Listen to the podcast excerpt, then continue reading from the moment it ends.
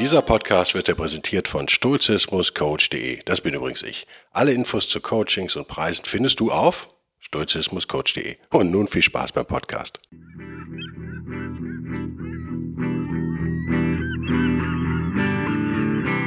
Der wilde Stoiker. Moderner Stoizismus für ein gutes Leben.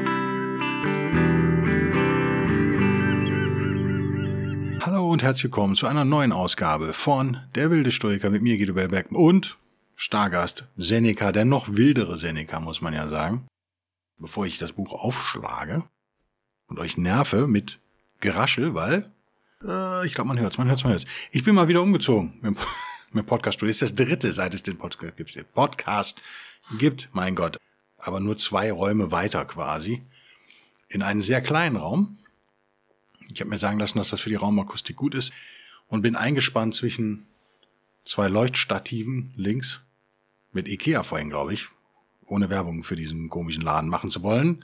Kann ich direkt aufheben, denn ich habe auch für diesen Raum eine Lampe gekauft für 25 Euro ich brauchte was Leichtes. Und das war die leichteste Lampe der Welt, aber auch die schrottigste Lampe der Welt. Sie hängt also immer noch nicht, weil sie so schrottig ist. Auch wirklich überlege, sie direkt in der Mülltonne anzubringen, aber so mobil, dass man sie entsorgen kann. Rechts hängt so ein Schmusedeckchen hier noch über einem selbstgebauten Schallschutz. Schauen wir mal, wie der Sound wird. Sollte okay werden. Sollte okay werden. Was gibt's noch Neues? Die ersten haben ihre Anmeldung zum Seminar konkretisiert, indem sie den Eintrittspreis schon bezahlt haben, was ich sehr nett finde, weil äh, kann sein, dass ich das alles alleine mache an dem Abend und es kann sein, dass wir relativ knapp oder ich, für mich, für euch nicht, aber für mich so ein bisschen stressig wird, weil ich nur 20, 30 Minuten zum Aufbauen habe. Das ist ein bisschen wenig, weil wir brauchen ein, ja, eine mobile Möglichkeit, einen Podcast aufzunehmen. Wir brauchen einen fetten Beamer auf jeden Fall. Ich brauche sozusagen einen Sitzplatz mit euch im Kreis und ich brauche einen Stehplatz. Also ist ein bisschen was zu hin und her zu rücken und zu tun und zu machen und vielleicht waren Leute vorher im Raum. Ich habe das nicht ganz verstanden. Der nette Christian, der hoffentlich ja teilnimmt an dem Abend, wird uns das noch weiter erklären. Wenn ihr also den Eintritt vorher bezahlt, spare ich mir echt viel Arbeit am, an der, wie sagt man, am Eingang. Weil ich muss ja die 3G-Regel befolgen, wie ihr wisst. Also irgendeiner muss ja auch noch checken, wie euer Covid-Status ist. Ja, geimpft, genesen, was, was war das andere? Getestet, ne? Getestet, ja genau. Ihr merkt, ich bin als Hygienebeauftragter, bin ich noch nicht so 100 pro. Ich habe ja ein Spiel als Hygienebeauftragter äh, begleitet, beleidigt als Basketball-Fan, sozusagen ein Basketballspiel. Das habe ich, glaube ich, echt gut gemacht, oder? Wie ihr merkt, ich bin voll im Thema drin. 3G, ich weiß immerhin, was es bedeutet, Mensch. So, Seneca. Aus den moralischen Briefen an Lucilius. Deutsche Ausgabe aus dem Schlangenverlag. Wie heißt er noch gleich? Anaconda Verlag. Ja, ein dicker Wälzer, Seite 600. 92. Brief mittlerweile, der arme Lucilius musste echt viel lesen. Der allein unbedingte Wert der Tugend. Äh, passt, passt zum, ja, zum Event in Hamburg, äh, für den es übrigens noch Karten gibt, möchte ich nur noch mal darauf hinweisen. Einer hat mir gesagt, er würde gern kommen, aber er findet es zu teuer. Daraufhin kann ich nur sagen, ja, ja, ja es ist ein hochpreisiges Event, wenn man so will, aber Jetzt ratet mal, wer den größten Eintrittspreis bezahlt. Meiner einer.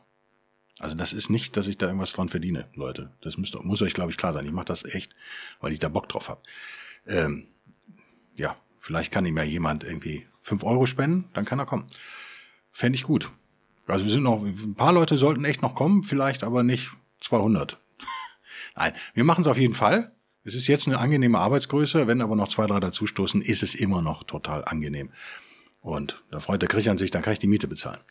Ähm, 92. Brief, der unbedingte Wert der Tugend. Äh, immer wieder wichtiges Thema im Stoizismus. Ihr wisst, ich sag's ja in jedem 50. Podcast. Die Tugend steht über allem, die Tugendhaftigkeit. Ich definiere das dann manchmal, manchmal spare ich mir das. Manchmal spreche ich über Untertugenden, nenne ich sie, glaube ich, manchmal, oder? Im Buch nenne ich sie die Kardinaltugenden. Ähm, ich glaube, jetzt haben wir alle so viele Podcasts gehört, aufgenommen. Ich muss das selber ja auch übrigens immer hören. Also ich bin genauso betroffen wie ihr, sozusagen. Ich habe also mindestens so viele Podcasts gehört wie, wie ihr. Stoiche, meine eigenen. Äh, wir haben das Buch gelesen oder geschrieben oder sonst wie. Wir sind jetzt eigentlich alle im Thema tief drin. Und äh, in Hamburg werden wir ja auch über Fake News reden. Ich hab, da, das, das wird, äh, habe ich echt viel vorbereitet, viele Folien, deswegen brauchen wir auch einen Beamer. Es geht nicht anders. Ich hoffe, dass ihr noch äh, Themen auch mitbringt. Ich fände es auch gut, wenn wir eine halbe Stunde Minimum noch mal hätten, nur so für uns im, im individuell sprechen können, im kleinen Kreis sozusagen. Aber werden wir sehen. Die Tugend, wir vergessen es ab und zu mal, oder? Ich lasse mich manchmal auch hinreißen. Ich äh, werde immer unpolitischer. Das schon. Ich werde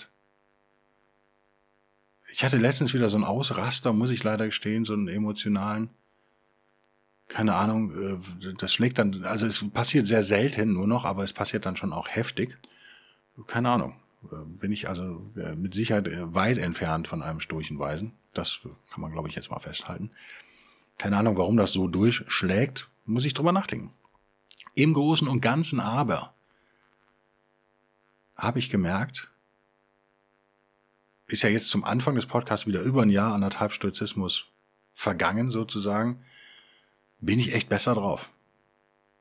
Es, kann, schreibt mir auch mal, wie es euch geht, also wie, wenn ihr es ein bisschen länger schon macht. Das, was ich immer gesagt habe, also bei mir funktioniert's.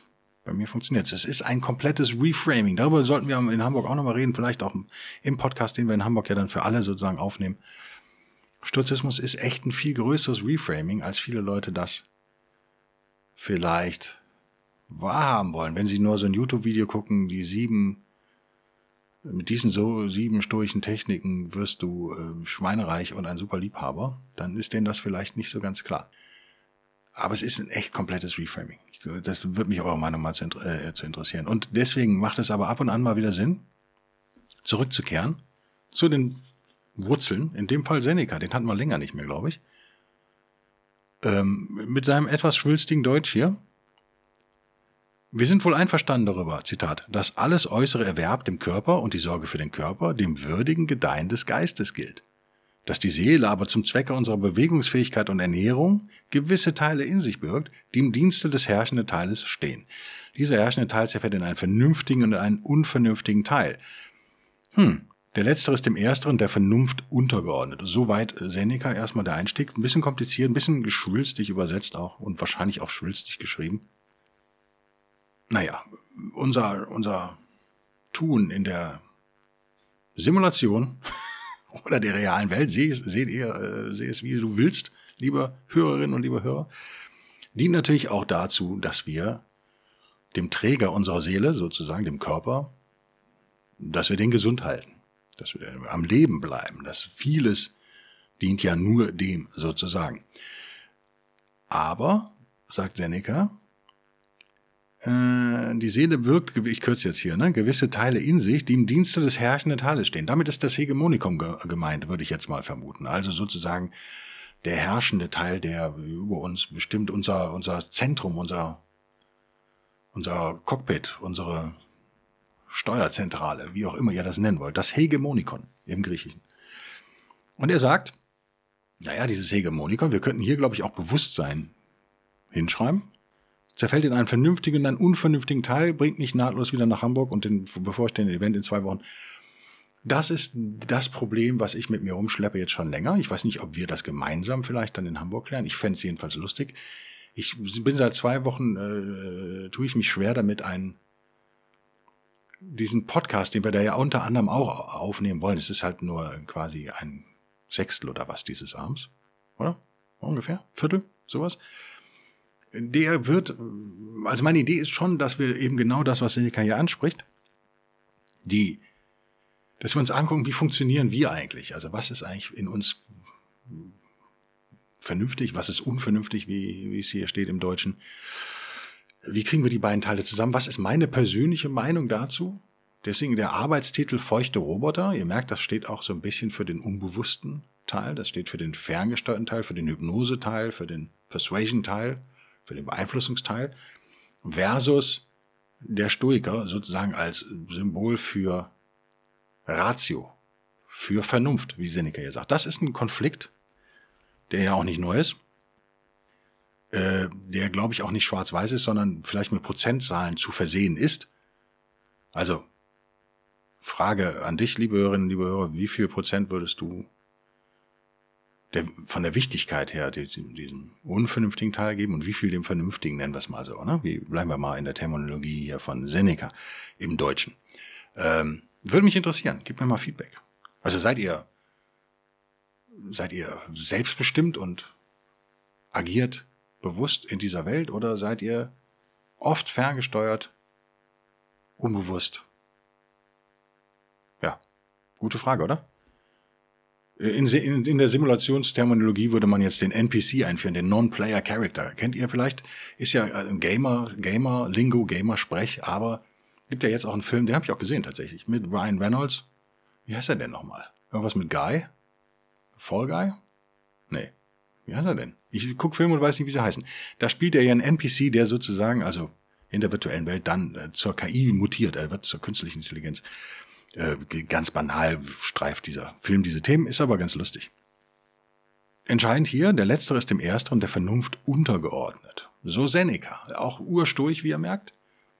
Es streitet nicht ab, dass wir unvernünftige, unbewusste Anteile in uns haben, aber er sagt, ja, am Ende regiert die Vernunft. Da habe ich ein dickes Minuszeichen in dem Buch stehen. Ein Kreis mit einem Strich drin, also ein Minus.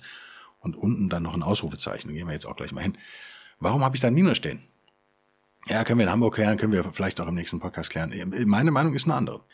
Ich bin mir absolut überhaupt nicht sicher, dass das Unvernünftige dem Vernünftigen, Vernunft, dem Vernünftigen untergeordnet ist, zumindest nicht ohne äh, Erkenntnis, Schulung sozusagen, wie wir sie, wie ich euch, euch das auch versuche, so ein bisschen ein Denkmodell dabei zu bringen in Hamburg. Hoffen wir, dass es klappt. Äh, nicht ohne viel Mühe und schon gar nicht von Natur aus. Das ist einfach, meine Meinung unterscheidet sich hier komplett von Senecas. Ähm, lassen wir ein bisschen was aus, ist auch die göttliche Vernunft über alles gesetzt, während sie selbst von nichts abhängig ist. Ja, das ist sozusagen äh, die Vernunft als etwas, was aus sich selbst heraus wirkt. Es gibt nichts über ihr. Sie hat auch keine Rahmenbedingungen sozusagen. Mm. Und der Seneca fährt dann fort. Sind wir darüber einverstanden? Warum kann man da nicht schreiben, damit Mensch, Leute? Liebe Übersetzer. So stimmen wir folgerichtig auch darin überein, dass die zur vollen Reife gelangte Vernunft die einzige Bedingung für ein glückliches Leben sei. Punkt. Denn sie allein lässt den Mut nicht sinken, bleibt standhaft im Kampfe, wieder das Schicksal. Punkt. Okay, muss man an der Stelle vielleicht mal einen Stopp machen? Wenn wir das also so eingesehen haben, dass die Vernunft so ein bisschen unabhängig ist. Wie er sagt, die Vernunft hat nichts Höheres über sich, sondern die macht alles andere von sich abhängig. Das ist eine klassisch stoische Sichtweise natürlich. Ne? Ähm, und unsere Vernunft stammt aus der göttlichen Vernunft ab. So kann man das hier noch interpretieren im, im, im Folgenden. Wenn wir, da, wenn wir da zustimmen, naja, dann kommen wir vielleicht auch hin, dass wir sagen, okay, für ein wirklich glückliches Leben, denn darum geht's ja auch hier in diesem Podcast, wie können, kannst du glücklich werden? Wie kann ich glücklich werden? Wie können wir möglichst viele Leute glücklich machen? Alle halte ich für nicht möglich, aber doch immer mehr vielleicht. Na, laut Seneca halt nur mit unserem Logos. Würde ich jetzt da jetzt an die Stelle setzen mit unserer Vernunft. Also könnte man jetzt an den Anfang zurückspringen und sagen, ja, je mehr sozusagen in unserem Hegemonikon, in unserem Regel, in unserer Schaltzentrale die Vernunft waltet, desto glücklicher können wir sein. Wie gesagt, es ist eine Vorbedingung für Glück. Da gehören noch ein paar andere Sachen dazu. Und laut Seneca ist es, wörtlich zitiert, die einzige Bedingung für ein glückliches Leben. Warum ist das so? Naja, weil man den Mut nie sinken lässt, wenn man sozusagen tugendhaft und der Vernunft dienend lebt. Sie allein sichert dem Menschen in jeder Lebenslage die Gemütsruhe. Genau, das ist eigentlich jetzt nur eine Wiederholung. So, jetzt kommt das Ausrufezeichen. Warum kommt das? Derjenige ist glücklich, behaupte ich, sagt Seneca, den nichts zu erniedrigen vermag. Jetzt kommt das unterstrichene mit Ausrufezeichen versehene Ding, was ich gar nicht in der Vorbereitung gelesen habe. Jetzt lesen wir es live. Er hält sich unerschütterlich auf der Höhe und zwar ohne sich auf irgendetwas anderes zu stützen als auf sich selbst. Denn wer irgendeiner Beihilfe zur Stütze bedarf, der kann auch zu Fall kommen. Mhm. Pff, muss man drüber nachdenken. Ist ja eine gewisse Logik, äh, kann man dem ja nicht absprechen.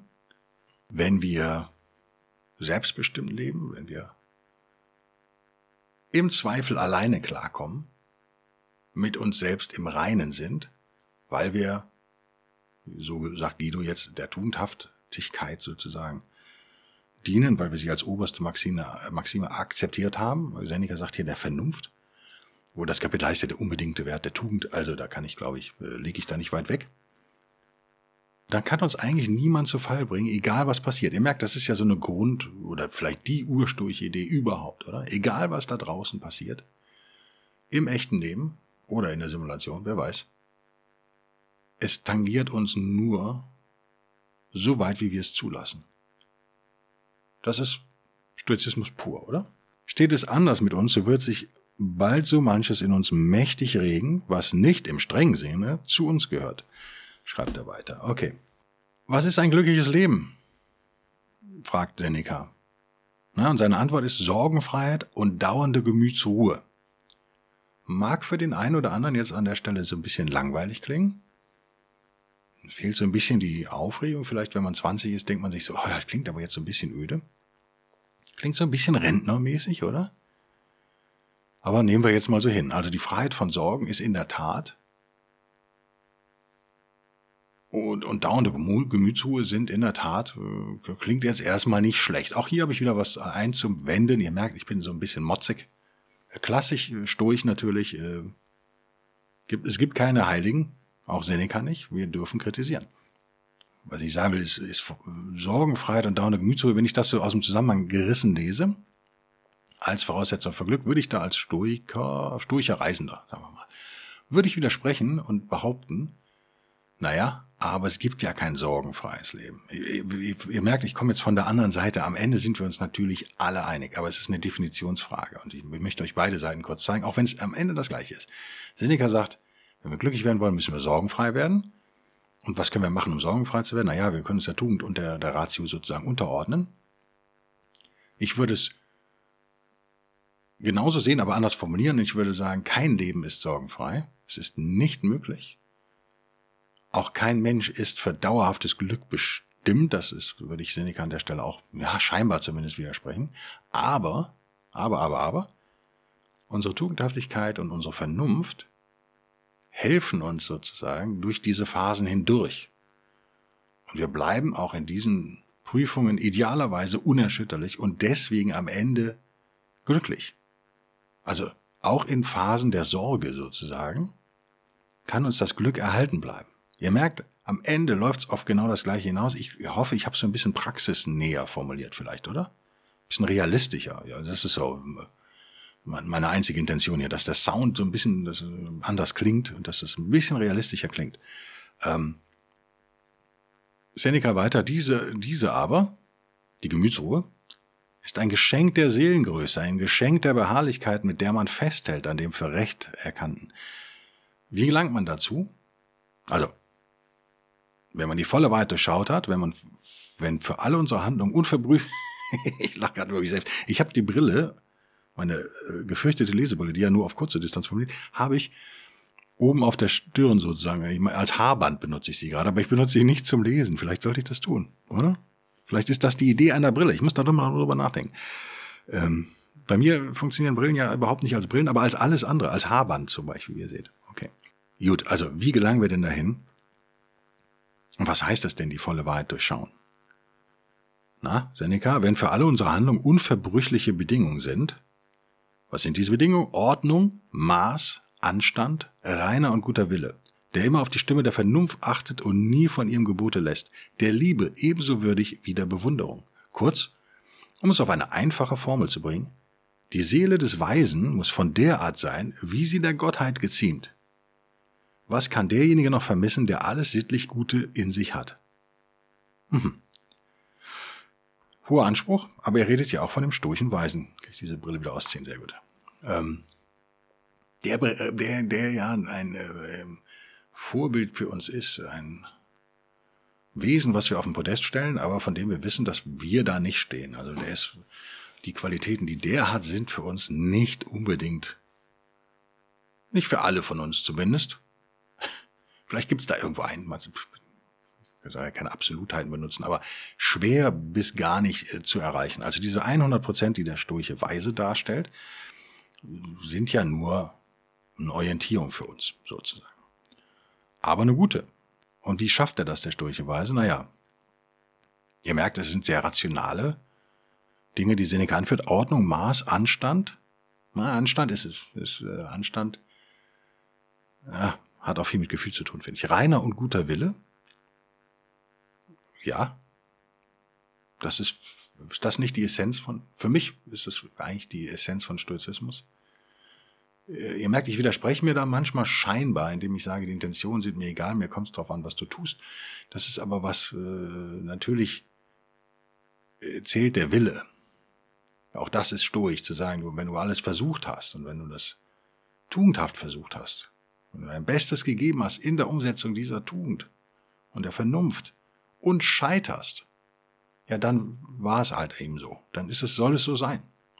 Dann wollen die Götter das so, sozusagen. Dann hast du dir nichts vorzuwerfen.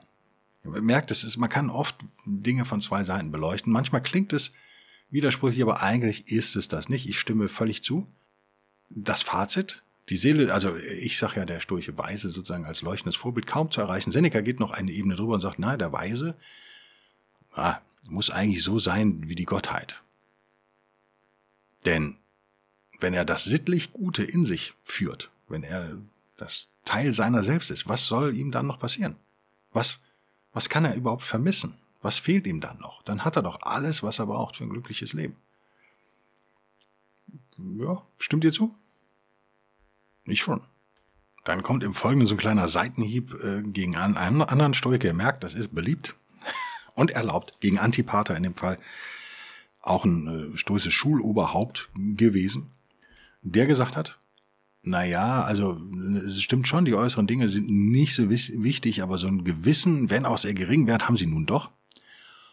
Und Seneca antwortet darauf, naja, das heißt ungefähr so viel wie mit dem Tageslicht nicht zufrieden zu sein, ohne dass noch irgendwo ein schwacher Feuerschein hinzukommt. Also wir noch irgendwo eine Lampe anmachen, weil wir mit dem Tageslicht nicht zufrieden sind. Was kann bei dieser Klarheit des Sonnenlichtes ein winziges Fünkchen, Fünkchen, ein Fünkchen noch ausmachen? Fragt Seneca zurecht. Ja, äh, er bezichtigt hier Antipater quasi. Abgelenkt zu sein von neben Schauplätzen, sagt er leise, aber doch hörbar umblätternd. Ähm, zwei Seiten weiter ist es ganz schön. Er, er, er sagt dann, ja gut, fügst du noch was hinzu? Was kann das sein? Ja, Lust zum Beispiel kannst du noch hinzufügen. Oder jetzt muss ich wieder zurückblättern. Was hat er noch? Äh, Apathea oder was? Ich kann ja kein Altgriechisch, wie ihr wisst. Ich glaube, das steht leider in Altgriechisch. Was könnte Apathea heißen? Mit ihr fügen wir der Vernunft die Unvernunft, die Ehrbarkeit, der Ehrbarkeit das Unehrbare bei. Ja, Genau, wir vermischen es, wir verweichlichen da. Und das Wort kommt dann auch in der Folge. Da steht bei mir am Rand haha Ausrufezeichen oder hehe. Ich glaube es hehe. Zitat. Für den Weichling besteht der Reiz des Lebens in dem Kitzel des Körpers. Demgemäß könnt ihr dann unbedenklich sagen, es geht dem Menschen gut, wenn, er sein, wenn es seinem Gaumen gut geht. Und den rechnest du noch unter die Menschen, von Männern gar nicht zu reden? Hehe. Anmerkung wieder, dessen höchstes Gut in Gaumenreizen, Farben und Tönen besteht? Also ihr merkt purer Sexismus an der Stelle. Seneca verlangt von uns Menschen mehr als das und erst recht von den Männern. Wenn die sich nur auf, auf äh, Essen und äh, Ablenkung, Vergnügen, Töne und Reize und Farben besinnen und nur dann glücklich werden können, sind besonders die Männer Weichlinge. Zitat Seneca. Diesem Sexismus will ich mich natürlich überhaupt nicht anschließen hier. Hinweg mit ihm aus der herrlichsten und an Rang gleich hinter den Göttern folgenden Schar lebender Wesen. Aha. Mag er sich dem unvernünftigen Vieh zu gesellen als ein Geschöpf, das seine ganze Freude am Futter findet, da fühle ich mich immer persönlich angegriffen mit meinen 10 Kilo Übergewicht oder 15. Ähm, löst extreme kognitive Dissonanz bei mir aus. nee, tut's nicht. Ich weiß ja, dass ich fett bin, also was soll's. Der unvernünftige Seelentrieb besteht aus zwei Teilen. Der eine ist der Sitz des Mutes, des Ehrgeizes, der Unbändigkeit, der heftigen Seelenregung. Der andere ist dem Niedrigen, dem Erschlaffenden, der Lustbegier zugewandt. Mhm. Jenen unbändigen, aber edleren, wenigstens, wenigstens tapferen und eines Mannes würdigeren, das ist schon wieder sexistisch hier, lassen sie auf sich beruhen, wohingegen sie den anderen für unentbehrlich hielten zu einem glücklichen Leben, trotz seiner Kraftlosigkeit und Verwerflichkeit. Ihr merkt, ihr zieht da ganz schön vom Leder, der gute alte Seneca, diesem, dieser Hate Speech wollen wir uns nicht anschließen. Und wir springen jetzt hier einfach mal auf Seite 603, wo ich das nächste unterstrichen habe, ziemlich weit unten. Hoffe ich, dass das noch im Zusammenhang hier auch bleibt. Wie aber erwidert man, ne, was habe ich hier unterstrichen? So. Denn wenn ich ein mir wohl anstehendes Kleid anlege, ihr weißt, Kleid ist hier äh, komplett äh, genderneutral gemeint übrigens. das gilt auch für Männer. Wenn ich mit Anstand spazieren gehe, wenn ich mich bei meiner Mahlzeit in den richtigen Grenzen halte, so wird nicht die Mahlzeit oder der Spaziergang oder das Kleid gut sein, sondern mein wohlüberlegtes Benehmen dabei, indem ich da überall das vernünftige Maß einhalte. Das ist ein interessanter Gedanke, den Seneca hat. Wir, wir, oder ich, ich zitiere ihn einfach weiter, weil ich finde es wirklich interessant. Er fährt dann fort, dem füge ich noch Folgendes bei, und jetzt wird es eigentlich für mich interessant. Der Mensch muss bedacht sein auf die Wahl eines anständigen Kleides, denn von Natur aus ist der Mensch ein auf Sauberkeit und Anstand bedachtes Wesen, bla bla bla bla bla. Aber, jetzt kommt's, daher ist ein sauberes Kleid nicht etwa an und für sich etwas Gutes, sondern die Wahl eines sauberen Kleides. Ist nicht leicht zu verstehen, oder? Also unsere Entscheidungen sind das Entscheidende. Wir entscheiden uns für Vernunft und Tugend. Das ist das Entscheidende was dann sozusagen das Objekt unserer Handlungen ist nur, ja, wird sozusagen greifbar, wird unsere Entscheidung dadurch wird sie greifbar und sichtbar vielleicht. Also wenn wir uns anständig anziehen zum Beispiel und waschen, dann ist nicht das anständige Anziehen an sich das Lobenswerte, sondern unsere Entscheidung dafür. Und er erklärt das in der Folge noch weiter. Unsere Handlungen sind tugendhaft, nicht die Dinge selbst, auf die sich die Handlungen beziehen. Und was ich über das Kleid gesagt habe, das muss auch für den Körper gelten. Aha. Ihr merkt, an der Stelle kurz, äh, kurz innehalten. Für mich äh, an der Stelle entscheiden, wir werden auch nicht den ganzen Brief durchkriegen, merke ich gerade. Das ist ja doch, steckt doch viel drin hier. Mensch, es geht ja auch noch ewig weiter. Äh, vielleicht machen wir an der Stelle einfach hier Schluss. Klappern das Buch zu, legen die ausgeleierte Guido-Brille weg. Hat 25 Jahre mich begleitet, oder keine Ahnung, aber jetzt über 10 auf jeden Fall persönliche, erlaubt mir, wir haben jetzt Seneca, ihr könnt euch euer eigenes Bild machen über das, was Seneca da sagt. Ähm, solltet ihr auch. Könnt ihr drüber nachdenken, könnt ihr Podcast zweimal hören, könnt ihm widersprechen, könnt ihm zustimmen. Jetzt würde ich noch was von, von mir hinzufügen an der Stelle. Ein Hinweis vielleicht, nämlich, dass das in der Tat, mir schwört gerade das Wort Manierismus im Kopf herum, also dass wir die Tugend erkennen, wir erkennen mit Hilfe unserer Ratio, erkennen wir, was tugendhaft ist, was richtig ist, was zu tun ist. Idealerweise. Und das tun wir dann auch. Daraus wird vielleicht dann später irgendwann mal eine Gewohnheit. Äh, was ja, was sehr gut ist, wenn es vor allem unserem Lebensglück dient. Also wir haben uns gewisse Dinge angewöhnt und werden dadurch glücklicher. Ist ja wunderbar. Aber jetzt besteht tatsächlich die Gefahr, dass es so ein Formalismus wird. Dass wir es nicht mehr fühlen, vielleicht. Nicht mehr nicht nur durchdenken, sondern auch gar nicht mehr fühlen, was eigentlich wichtig ist. Nicht das saubere Hemd ist wichtig, sondern dass wir uns entschieden haben, sozusagen sauber zu sein als Sinnbild dafür, vielleicht auch tugendhaft zu sein und rein zu sein und unschuldig vielleicht auch zu sein.